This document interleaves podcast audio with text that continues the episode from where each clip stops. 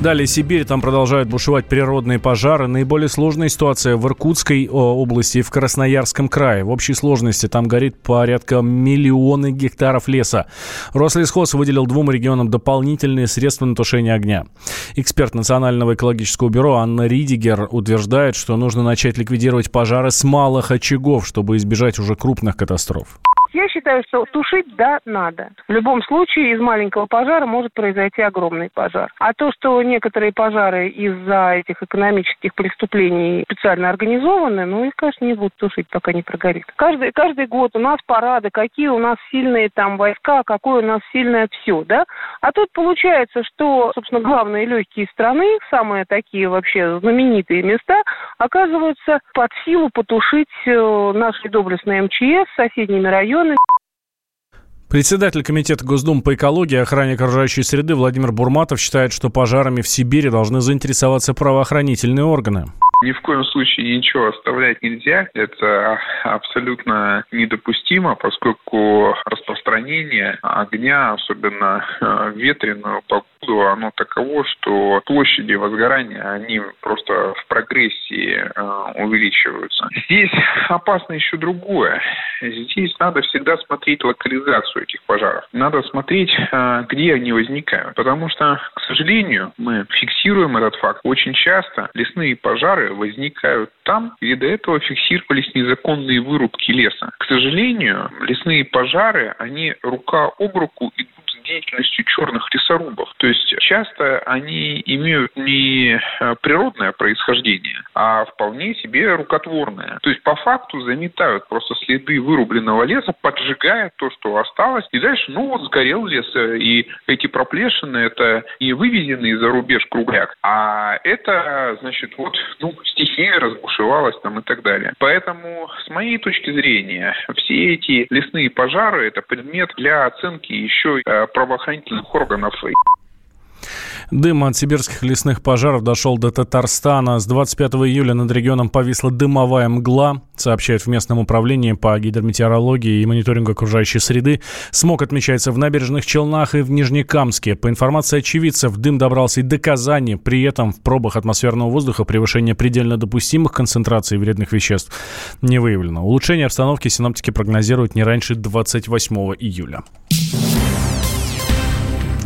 Добровольное страхование жилья в чрезвычайных ситуациях обойдется жителям регионов в 300 рублей в год. Новая строчка в квитанциях ЖКХ может появиться уже в начале августа. Как рассказал президент Всероссийского союза страховщиков Игорь Юргенс, внедрение нового платежа особенно актуально для регионов, которые подвержены природным катаклизмам. Вам приходит единый платежный документ, там вы соглашаетесь на то, что вы страхуетесь. От чрезвычайных ситуаций программа добровольная, это 300 рублей целый год, и она перестраховывается Российской национальной перестраховочной компанией. Дальше предлагаются всякие добровольные виды страхования жилья на большие суммы и с большим покрытием. Закон разрабатывается 4 года. Это страхование жилья от чрезвычайных ситуаций. Он претерпел массу изменений и дорабатывается до сих пор. Этот добровольный вид будет предложен субъектовым губерниям для реализации региональных программ. В данном случае для того, чтобы он заработал в полную силу, нужно софинансирование со стороны губерний. В 2020 году такое финансирование может возникнуть, но не у всех, потому что губернии закредитованы. Пилотными регионами для новой программы страхования выбраны Московская область, Петербург, Ленинградская, Тверская, Свердловская, Тюменская, Новосибирская, Белгородская и Омская области, а также Пермский край. В России подорожают сладости. Цены на конфеты, пирожные, на торты могут вырасти, а вырасти на 5-7% в ближайшие полгода, говорят средства массовой информации. А почему? А все потому, что будут сняты налоговые льготы на пальмовое масло. Производители заявили, что найти ему замену очень сложно. Исполнительный директор масла, э, Маслодерового союза э, России Михаил Мальцев считает, что большая вина, большая вина больше вина подражания продукта будет из-за психологического давления торговых сетей? Что продукция с использованием э, жиров э, на основе пальмового масла подорожает, ну, не напрямую на 10%, но на несколько процентов подорожает, потому что Это отвлечение, по сути, оборотных средств у бизнеса. Кредитная ставка будет заложена в стоимость продукта. Ну и плюс еще, конечно, психологический эффект. Торговые сети наверняка поднимут цену на полке, опираясь на то, что повысили э, ставку НДС. Хотя прямого это влияния не оказывает. Проректор финансового университета при правительстве России Алексей Зубец утверждает, что подорожание мы не увидим на фоне удешевления других компонентов производства пальмовое масло это дешевый заменитель а, дорогих а, жиров, там масло какао, например, да. И а, в дорогой а, кондитерской продукции пальмовое масло используется минимально или вообще не используется. Поэтому если брать дорогую кондитерскую продукцию, то, скорее всего, ее цена никак не отреагирует на увеличение НДС на пальмовое масло тренд цен на пальмовое масло сегодня на мировых рынках понижающий. Да? Там есть некая волатильность, оно то дорожает, то растет но в целом а, тренд понижательный. То есть вполне возможно снижение цен, мировых цен на пальмовое масло будет компенсировать то повышение НДС, которое мы будем иметь в стране. Цены на какао, насколько я знаю, они тоже имеют отрицательный тренд. Они дешевеют. Сахар а, дешевеет. И вот кофе только дорожает, но там дорожение такое локальное. А основные компоненты, из которых делается кондитерская продукция, они сейчас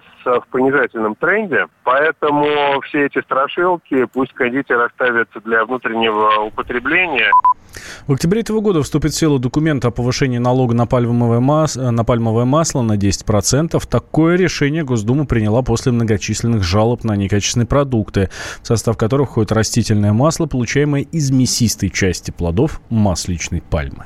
Опять ты куда-то собрался? Тебе лишь бы из дома уйти А я опять должна дом сидеть, да? Ты только о себе и думаешь Жена опять против? Бери ее с собой на рыбалку. Радио «Комсомольская правда» Вас ждут развлечения для взрослых и детей Призы и подарки Много музыки под открытым небом И, конечно, отличная рыбалка. Встречаемся 3 августа в парк-отеле «Орловский» Приезжай с семьей на рыбалку «Радио «Комсомольская правда» Регистрация уже открыта на fish.kp.ru 0+.